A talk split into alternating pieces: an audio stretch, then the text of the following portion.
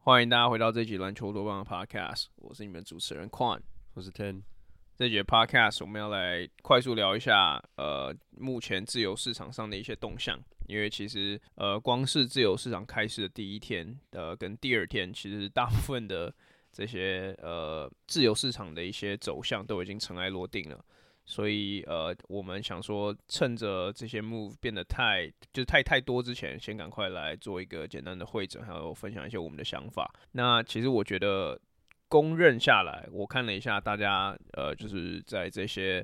呃，不管是留言啊，或是论坛，大家的想法好像都是湖人今年算是大丰收的一个休赛季。那不外乎其实就是因为他们把。一些他们本来这一季变成自由球员的主要核心球员都签回来了，而且是以相当不错的价格签回来，同时又在自由市场上面，其他队的这些自由市这这些大鱼，也不要说大鱼啦，就是一些可用之兵上面也用一个相当合理的价格签过来，所以我觉得 Rob Pelinka 今年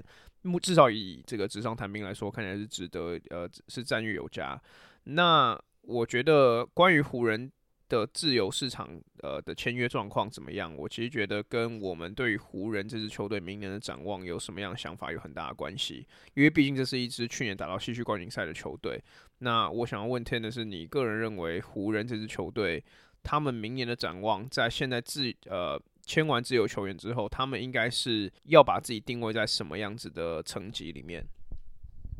我觉得蛮简单，就是夺冠啊。因为他们对上假如有 LeBron 的话，你对上 LeBron，你的目标就不会有任何其他东西。那我觉得，嗯，其实从他们赛季结束后，呃，的问题一直就是，哦，他们能留多少人？因为从他们季中那一番大交易、大洗盘之后，嗯，湖人的战绩就一直打得很好。然后，那他的他们队伍整个磨合起来，也足够让他们到一个西区冠军赛的地步。那他们现在不止续留了。呃，最重要的像 Austin Reeves，然后 D'Angelo Russell 拿了一个蛮友善的两年约，那他们还签进了像 Gabe Vincent，像这个这个呃这个 offseason 十人抢手的一个一个球员，对，然后对，所以整体来说，我觉得湖人这波操作是相当成功的。我觉得最最简单的就是整个整个目前 offseason 里面最简单的一个球队，就是他们做的非常好，就是把该留的都留下来，留，然后那因因因为原本的原本的 argument 是说。他们有可能没办法所有人都留，因为 Austin Reeves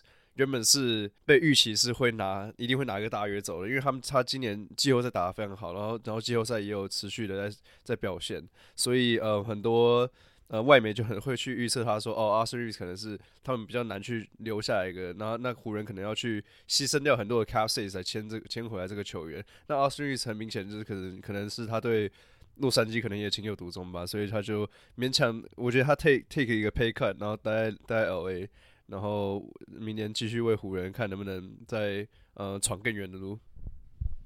对，因为其实当初在自由市场开市以前，公认 Austin Reeves 的市场价嘛可能会上升到两千万一年都有可能。那他最后是一年五呃一年大概平均是一千四百万，也就是五千六百万四年的合约，呃，像算是以相当低薪资的筹码续约 LA。那我觉得这个非常有趣的是，因为他今年是一个受限的自由球员，也就是说其他球队可以去跟他标价，那湖人都可以选择要不要去 match 去相相对比价这个样子。那其实这个意思对我而言，我觉得不可能没有球队去跟他做更高的这个抬高价格的动作。但是 Austin Reeves，我觉得看起来是他应该是自愿，像刚刚 Ten 讲的，自愿把薪水降低，长久留在 LA。那当然我也知道 LA 是个大市场，所以他有一些额外就是这个数单纯数字上面看不出来的附加价值。但是这个合约。绝对对湖人是一个很大很大的强心丸，尤其是对 LeBron 跟 AD，可能未来一到两年，如果想要去拿拿住抓住最后这个夺冠的 window 的话，绝对是非常有帮助的。那其实我觉得在看湖人这支球队，就是我把问题回到我刚刚问你的那一题的话，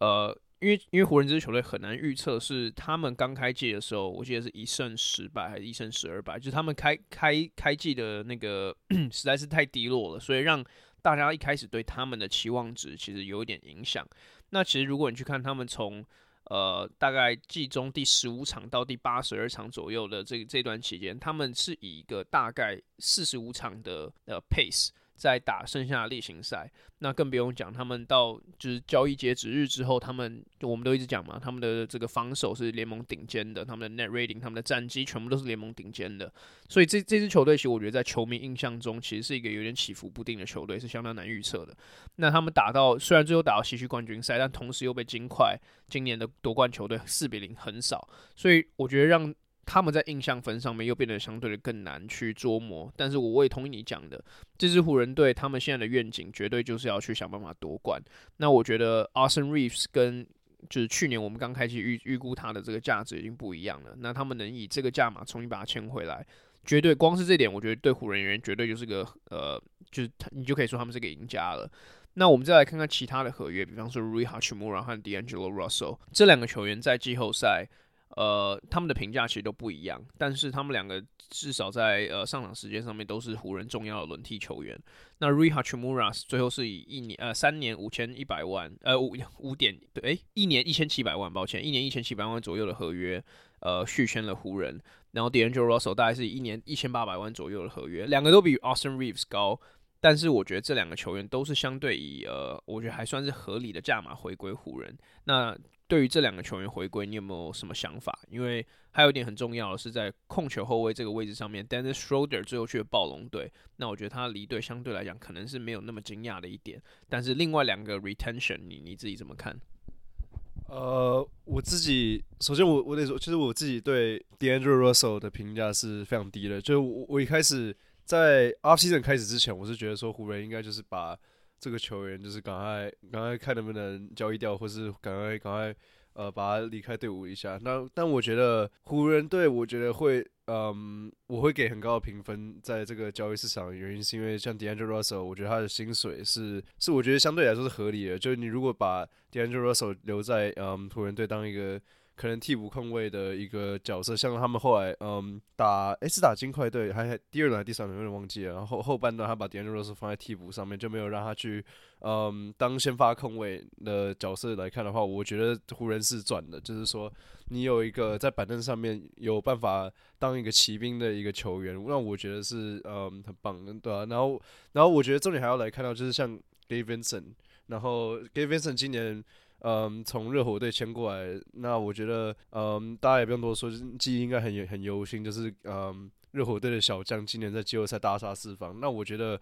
最最有，因因因为他很多人 argument 是觉得说，哦，这些呃 undrafted players 他们还没有被他们他们有可能是地雷股，对。然后可可是我觉得对我来说，Game Vincent 是整个季后赛看下来是最稳定的，那我觉得是最。嗯，最有保险的一一个球员，那我觉得湖人队能签下一个这么呃、一个这么有有证明过他可以在季后赛有担当的球员，那我觉得是呃十分加分。那也为他们的阵容，特别在 Point Guard 这边有更多的一一个嗯弹性。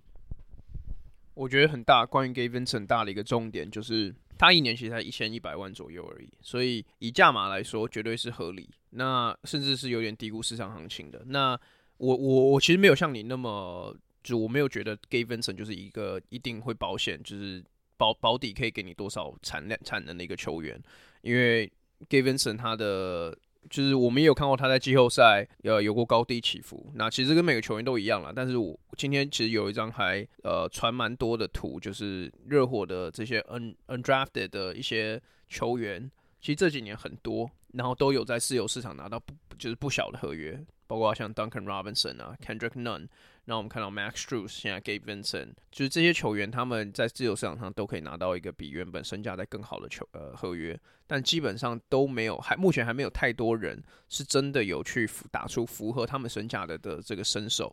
那我觉得 Gabe Vincent 这个球员其实他就是属于一个矮，他虽然是个控卫，但是他其实就是个得分后卫。那他能不能在现在全世界都知道他有一定得分能力之后，这个防守的呃专注度变呃，就是防守对他的针对性提高的时候，一样提出呃这个打出一样的产能，然后一样的效率？其实我觉得这还有待观察，因为湖人会很需要他可以提出这样子的火力。那就是在热火的这个 playoff run 是他的昙花一现，那我们可以观察看看。我觉得有可能，但是我觉得我可能没有像你那么就觉得他一定会打得出来这样子。那我我觉得湖人还有一个球员，我觉得有一点 under the radar，就是这个这个签约，我其实觉得对他们也蛮重要的。那就是 Jackson Hayes 从鹈鹕到湖人。那他一年是两千三百万，两千三百三百万，但是才两年约而已，所以其实不是不是长约。对湖人而言，我觉得是一个他们可以 afford 得起的低呃低风险的投资。那我觉得湖人这个球队，我们刚刚讲到所有这些人，他们最需要今年的就是一来禁区的这个轮替，他禁区的深度，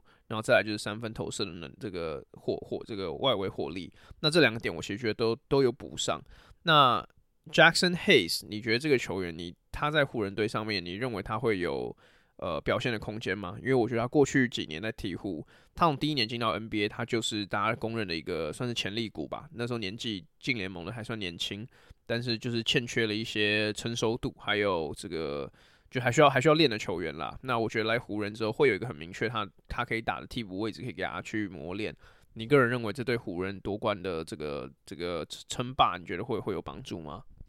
嗯，我觉得会有帮助，但是那个幅度有多少，我觉得比较难说一点。因为像像你刚刚讲的，湖人，呃，我觉得 Jackson Hayes，你你光签到 Jackson Hayes 一个有有能够上场提供有效的嗯、时间的一个中呃中锋，我觉得就是对湖人来说已经是个很大的加分了。因为我们仔细看，如果他们像他们今年季后赛那 AD 下去的话，就是什么变。Tristan Thompson 之类，就是他们是真的没有其他的中锋可以来打来来来上场贡献的，所以我觉得你 Jackson Hayes，嗯、呃，不管他今天，嗯、他的缺陷在哪里，我觉得湖人有签到有一个能用的轮替，那就像跟我我刚刚讲的一样，就给他们的阵容更多的一个弹呃一个弹性。那嗯、对啊，所以我我觉得，嗯，我自己是觉得说他的帮助不会到太大，但是我觉得是，呃，还还是一个有利的一个补强。好，那我们从公认，就是因为湖人可以说是像我开始讲的，公认在季后赛，呃，哎，不不季后赛，在自由市场上，呃，勇夺佳绩的球队。那我们移到他们的有点反方向，就是大家公认他们有一点自由市场看起来看起来像是地雷的球队，那就是火箭。那火箭今年进到季后，在进到自由市场，其实是拥有最多 cap space 的球队之一，他们的银弹非常多。那其实，在他们的一些操作上面，你也看得非常明显。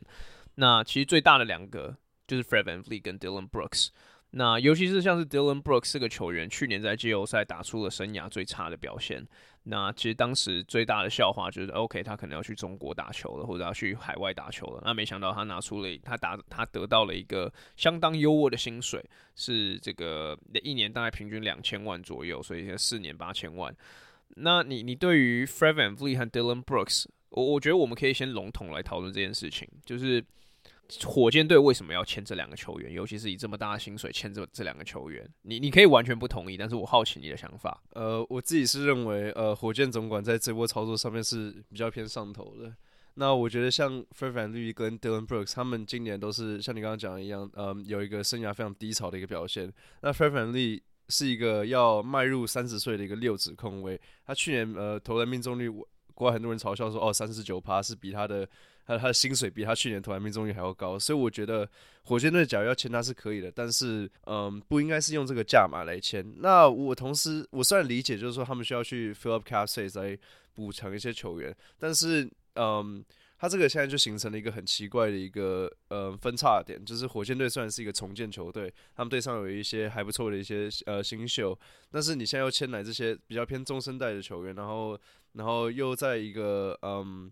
蛮没有呃市场价值的球员，那你你在 off season 的时候，你又 draft 来 Amen Thompson 一个一个呃非常被看好的一个新新人控卫，那我觉得你这些操作下来，我觉得就是非常，我觉得很很不明白啦。我觉得就是像我刚刚讲，就是很上头，就是有看没有懂。Yeah，因为 他们的现在后场轮替会是 Fred VanVleet、Amen Thompson。KPJ、Jalen Green、Patty Mills，如果他还在的话，Dylan Brooks，就是他们所有的呃资产还有钱，全部都在他们的后场。那我自己个人是偏向一个我很讨厌他们后场的，就我本来就很不喜欢他们后场组成的这个这个人的的的球迷，就是我我对于火箭没有什么偏见，但是我 Jalen 光是 Jalen Green 跟 KPJ 的后场组合，其实我觉得我个人就非常非常的不看好。那我某某种程度来讲，因为我其实看到很多火箭迷在 Twitter 上面跟很多那些看衰他们的球迷就是吵架。那原因不外乎就是说他们签这些呃，算是老将吗？也是 OK，算是算是老在 NBA 打滚过的球员，就是希望可以注入一点点老将价值在休息室里面。因为其实过去呃几个月前吧，John Wall 有上过一个 Podcast，然后他基本上就是把火箭的休息室气氛泡得体无完肤，就是说这些这些球员没有就是。都是很有潜力的球员，但是如果没有人带他们的话，他们的生涯就是也不会有什么成就。那我我其实很同意他讲的话，但是我不太确定，因为我们拿比方说 Dylan Brooks 来讲好了，Dylan Brooks 上一个情况其实就是也是 在一个很多年轻球员 JJJ 呃 Ja Morant 为主的这个，还有 Desmond Bane 为主的这个三巨头年年轻的组合。然后他当时的角色也是扮 扮演球队 locker room 里的灵魂人物，但是很明显的是，这个东西得到了很严重的反效果，尤其在季后赛的时候。那我我们在上好像上一期 podcast 有提到，就是 J J J 也有在呃 Paul George 的 podcast 里面有提到说，就是 Dylan Brooks 的这个点对他们其实是或多或少是有受到影响的，或者是就是他有稍微带到这个点。所以，我其实并不太确定 Dylan Brooks 到火箭这边，对于他们老将休息室，就休息室这一块，到底能帮助他们多少？那我自己个人猜测是，Kevin Porter Jr. 应该迟早会被出清掉，因为 Fred VanVleet 签三年约，就算其实我我其实觉得是有呃是有点久了，因为你刚刚讲的很重要一点嘛，六尺要卖到三十岁的控卫，尤其是像他这样子这种就是命中率一直以来都不算高的球员，运动能力也不是特别好的球员。他能不能就是 age well 这件事情，我其实也是蛮看衰的，因为 NBA 历史并不在他这边。但是你签他三年，然后你有 Amen Thompson 要养，你有 Jalen Green 要养，KBJ 我觉得说实在话，真的看不太出来他的呃存存存留的价值在哪里。因为我觉得他也是呃，慢慢的要到了一个年纪，是他必须要展现出一些他潜力。我不我不是说他没有潜力，因为 obviously 他，我记得他今年好像有一场得五十一分吧，还是干嘛的，反正就是他有一场比赛打得非常好。有他的生涯也一直以来都是这样，但同时他也有在骑士的时候有过一些 locker room issue，在火箭的时候我们也听过他有一些 locker room issue。那以一个低效率，然后这个未来性天花板。可能没有其他像是 Jalen Green 这么高的球员来讲，呃，然后再加上同时你注入了这么多的银弹还有资产在 Fred VanVleet 还有你的未来新秀上面，KPJ 的这这个定位在这支球队上变得越来越模糊了。所以除非他们要把它交易掉，不然我觉得这波操作我我跟你一样，我真是完全看不懂。但是我觉得他们有一波操作，我觉得做的还不错，就是把 JACK LAND 掉以相当呃，我觉得算佛心的价价码签过来四年，然后一年大概八百万左右。那我觉得这个对太阳而言，其实会做到一定的伤害，因为太阳本来的深度就已经不够高了。那尤其是内线的深度，在 DeAndre Jordan 之后，呃，在 DeAndre Ayton 之后，现在看可能就会变成 Bismack Biyombo 而已了。那后面怎么操作，我觉得对太阳也还还很有得讲。那我我觉得这个 火箭他们，我不知道，我看到有个火箭迷说，他们如果今年可以打到 Play In 的话，他们这一波就是 Chen f r e d v a n l e e 的这个动作，就算是打赢了。但是。我我觉得 OK，我觉得可以那样看没有问题，但是我并不觉得这支球队可以因为 Fred VanVleet 突然就要升进了这个 Play-in 的地步，因为毕竟他们一开始是说哦可能会签 James Harden 啊，结果最后签的是这个 Fred VanVleet，我觉得呃等级还是有一点点差啦。那我觉得今年还有一些值得提的是，有一些蛮重要的的呃延长续约的一些球员，这些球星球星续约。那有 LaMelo Ball 签在 Hornet 继续签约下去，呃，Ty Tyrese Halliburton 二点六亿续约六码，然后 Sabonis 也是在近近日就是重新 negotiate 了他的合约去去去留国王这样子。那其实我觉得都有道理。你认为呃这些续约里面，我我其实最好奇的是黄蜂，因为我觉得其实这这这几年这一两年啦，LaMelo Ball 虽然账面成绩不错。但是黄蜂迟迟一直带不太起来，你认为黄蜂应该要就他续约他的这个动作是是正确的吗？我觉得这个问题挺一体两面的。我觉得呃，我自己我自己的感觉是说，嗯，就我们刚刚提到火箭队的后的后场，还有他们的球队气氛，就是嗯，因为现在很多人会形容就是。呃，新生代的这些后卫、这些得分手为 AU basketball，就是他们他们花拳绣腿只会得分，然后不会场上的实质表现确实相当低落，他们没有 fundamentals。那我觉得 LaMelo Ball 虽然在当然是比他们这些球员还要再高一个 tier，但是我觉得他也嗯，相当因因为这些问题而我觉得有伤害到球队多少一点。那我觉得我自己私心是，嗯，不太看好 LaMelo Ball 这个球员，我不太觉得他是一个。嗯，一个 winning player，但是我觉得，当你一个球队你获得了一个这样子的一个天分的时候，然后他有像你刚刚讲的提出实质的表现，那我觉得你不管怎么样，你都是就是把他留下来，因为嗯，在 NBA 你的 talent 是就本来就是很你你每年你你你的 talent 都是要嗯很难去得来的，那我觉得你好不容易 landed 到一个，特别是黄蜂以及这么多年就是没有一个真的很好的成绩，那你好不容易有个招牌球星，然后他也是一个。Marketable 的一个球星，那我觉得，嗯，这个续约我是我我是可以接受了。对啊，其实我觉得逻逻逻辑来讲，其实我觉得我我刚问这个问题，它并不是是一个陷阱题，就是我是很很真诚的在问这个问题，因为你讲到重点啦，因为黄黄蜂并不是一个自由市场，呃，自由球员喜欢去的一个目的地。那以他们过去的选秀的这个历史来讲，其实黄 LaMelo Ball 已经算是至少以产能来说。虽然他们少数真的有 hit 到的年年轻球员，可能除了 c a m b a Walker 之后是最成功的吧。那你看一下是 Michael K. Gilchrist 这个第二顺位，其实应该算是这几年最失败的案例之一。Bismack Biyombo 也是他们当初签的乐透签球员。那我会这么问，其实就是也是你刚刚提到的，就是 LaMelo Ball 这个球员目前还没有办法把他自己场上所带来的产能转换成赢球。那很大一部分我觉得可能跟黄蜂这支球队的竞争力有关。那我觉得像是比方说 Miles Bridges 今年的这件事件，我觉得不能压在他头上。但是我觉得 LaMelo Ball 签下这个合约之后，我觉得倒数计时就已经开始了。就是这个球员在不管是在球迷之间的舆论，或者在高层对他的期待、对球队的期待，这些东西都会开始慢慢的有压力出现在他身上。那他去年其实我觉得相对而言是有一点点小失望的一年，再加上他最后是以这个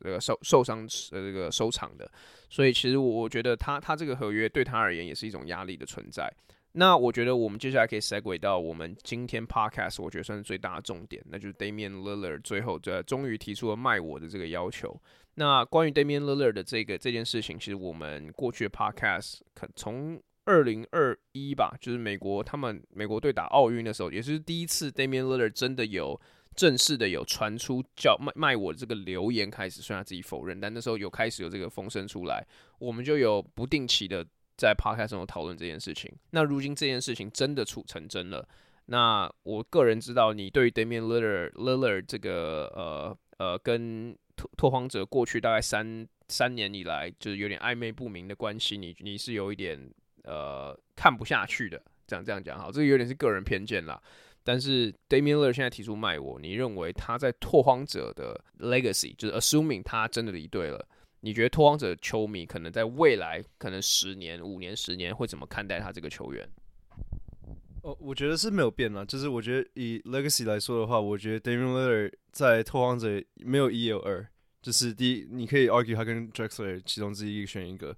嗯，因为毕竟他带他带领球队到达高度，也他也带到 Conference Finals 嘛，然后前几年也有嗯稳定的进季后赛，然后嗯他也实职了为嗯为了球队，然后号称的 loyalty 待在那边待了很多年。嗯，我只我我我有看到网络上蛮多人在讨论，就是说可能有些拓荒者球迷比较没办法去接受这个事实，想说 Damian l i l l a r 哦在我们这边。就是感觉搞了那么久，然后现在离开的方式蛮难看的，所以会开始觉得说，哦，Demirler 就是，嗯，值得，呃，就是就是会被会会被球迷讨厌的。但我自己是不这么认为，我觉得就是说他离队，我我我同意他离队的理由，就是可是我觉得太迟了。那我我虽然我觉得他的，因为你刚刚问到 legacy，那我觉得 legacy 不影响，但是我问题是说，嗯，我觉得他 legacy 在他前几年没有去没有选择去。主动的要去离队的之前，我觉得就已经有损了。那我觉得可以回归到，嗯，就是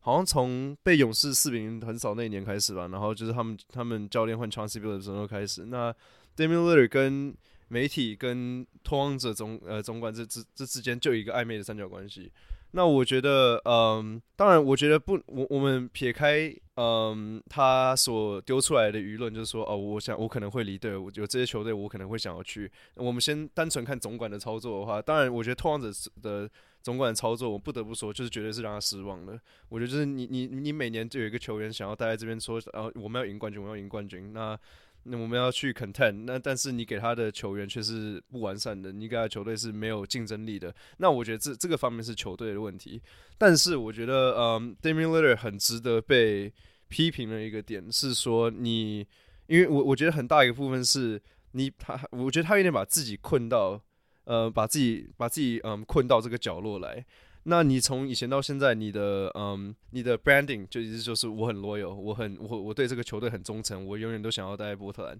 那我觉得你今天你今天拖那么久，那你也早就看到说，因为因为 NBA 球员的生涯就这么短，你能得你能夺冠几率就这么少。那特别我们现在又嗯，球队就很很球员都在提倡哦，player empowerment，球员要有能力去嗯。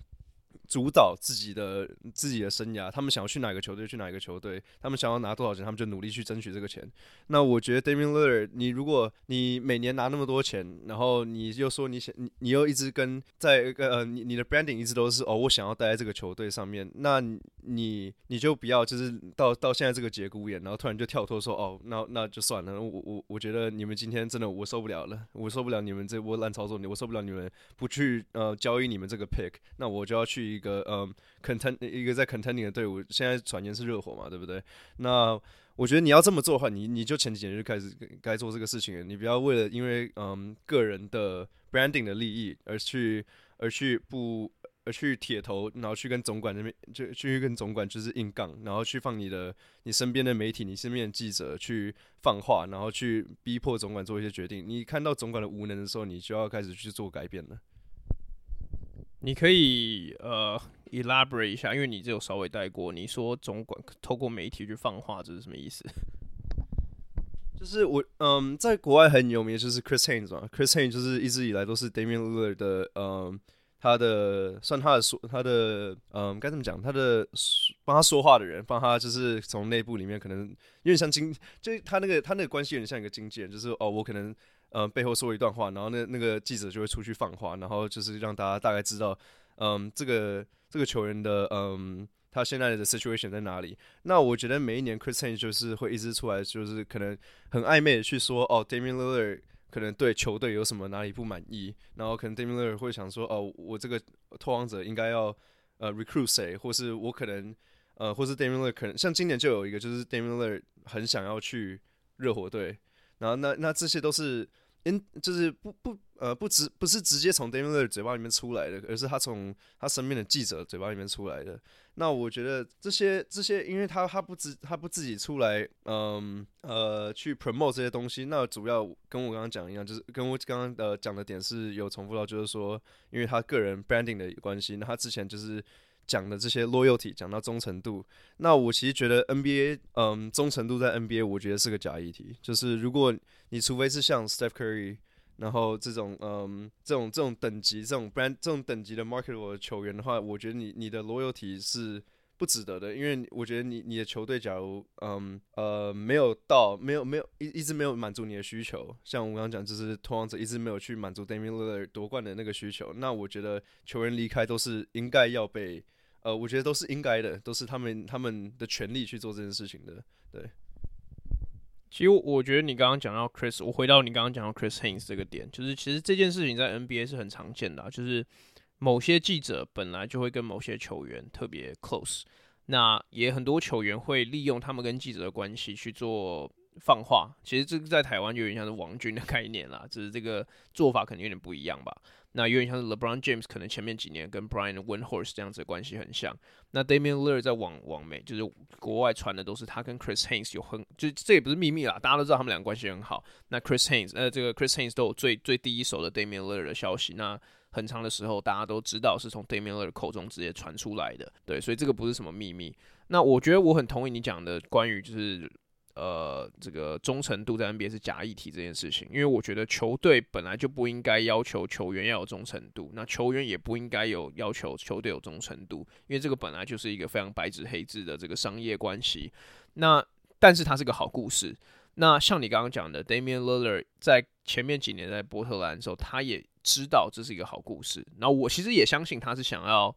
待在波特兰的，但是很明显的就是现在的情况是变成是说。球员一定他竞争竞争心态嘛，他现在想要赢冠军的这个心态，已经超过了他想要永远待在波特兰这这个 legacy 的竞争这的这个心态。那我觉得这个没有错，但是我我觉得确实 Damian Lillard 他也有享受到他过去这个有点像是孤独英雄的这个这个人设。我我就是。就算波特兰赢不了球，我也想要待在这边想办法为为球队拼做冠军。但是我觉得好奇的点是说，他现在提出卖我，他还有资格去拿这件事情当做自己的人设吗？在我自己看来是没有，但我不觉得这是个就是。他这这是个对错问题，这就是一个事情就是这样发展的事情。那我我看到 Twitter 其实最近在今天很多人在对比说，那 LeBron 过去跟 Damian Lillard 一样，在克利夫兰第一第一第一期的时候，他也在 Cleveland 待了十一年，他从来没有提出过卖我。他离开的时候，他就是一个背叛者。那为什么 Damian Lillard 待了十一年，然后提出了一次卖我，他是个英雄？就是这个逻辑，其实我觉得有的球迷，尤其是 LeBron 球迷。不能接受，但是对我而言，这个就是 NBA 呃 branding 球员 branding 的议题而已。他这个并不是跟就是球员忠诚度什么的有直接关系，这就是球员如何去写自己的故事。那你问我说，拓荒者过去可能两到三三年到四年，是不是没有让 Damian l i l l a r 有一个 competent 的或者很强的这个主就是夺冠阵容？我觉得绝对没错啊，就是拓荒者过去几年连季后赛都进不了，更不用说夺冠了。那但是是球队的错吗？就是球队没有认真的去做这件事情吗？那我觉得也没有啊。球队我觉得是有想办法在他们可用的资源内去想办法去帮 Damian Lillard 补强。从前面几年他们的双枪 CJ McCollum 到 Damian Lillard，那他们也有曾经打到过西区冠军赛啊。但是那时候怎么样？遇到了有 KD 的勇士，这是他们的错吗？我觉得这个就是时事问题而已。那 d a m i l l e r 今天闹闹到闹到要去卖我，要要去热火热火队。其实我从一个非拓荒者的角度来看来看，我觉得很有道理啊。就是 d a m i l l e r 如果我是 Lillard 的话，我也会想要去一支具有夺冠竞争力的球队啊。但呃，我觉得很有趣的，我会想要把这个东西提出来讲，只是因为有一个很有趣的现象是，过去基本上这个舆论或者是这个导向百分之一百都是挺说。Damian Lillard 跟拓荒者，Damian Lillard 绝对是就是正义的一方，然后拓荒者就有点是欠他的。那现在他一旦提出了卖我之后，你我最常看到的一个 comment 就是 Damian Lillard 是 running from the grind，就他其实这是他自己讲的话，就是他他就讲说他他就是有点在逃离现实，想要想要走那个最简单的道路，有点像 KD 以前的 KD 以前的 LeBron，就是那个舆论如果这样讲的话。有点像他们那样子的走法，那很好笑的是，因为 Damian Lillard 过去这么多次的提说，我不要组三巨头，我想要就是以最他自己说最正确啦，但当然这是一个非常不客观的说法，但我想以正确的方式赢球。那现在他做这个举动，是不是其实是他当初讲过最不正确的方式去就这个用？超捷径的方式去夺冠军，那我觉得这个球迷也可以去咀嚼一下，因为像我们刚刚都讨论到了，这个没有绝对的对错，呃，这个就是 这个就是事情就是这样发生而已。但是我觉得这个这个现象，我觉得很值得去去探讨看看。那假设 OK，假设我们说 Damian l i l l a r 到热火好了，呃，你你觉得你觉得 Damian l i l l a r 在他生涯这一段期间有机会赢冠军吗？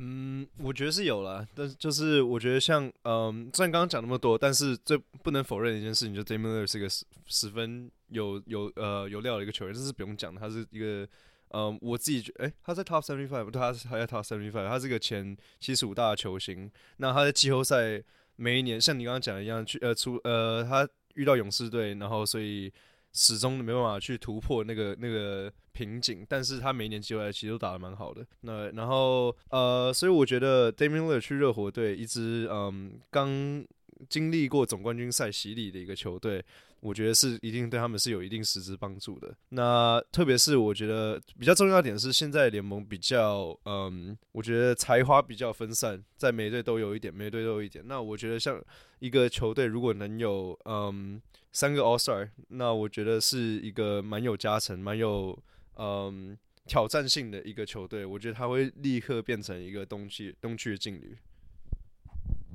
呀，yeah, 那我其实问这个问题之前，我想转接到下一个论点，就是如果 Damian Lillard 现在闹这一波卖我去了迈阿密，然后结果生涯最后还是没有赢冠军，我觉得这个对他的呃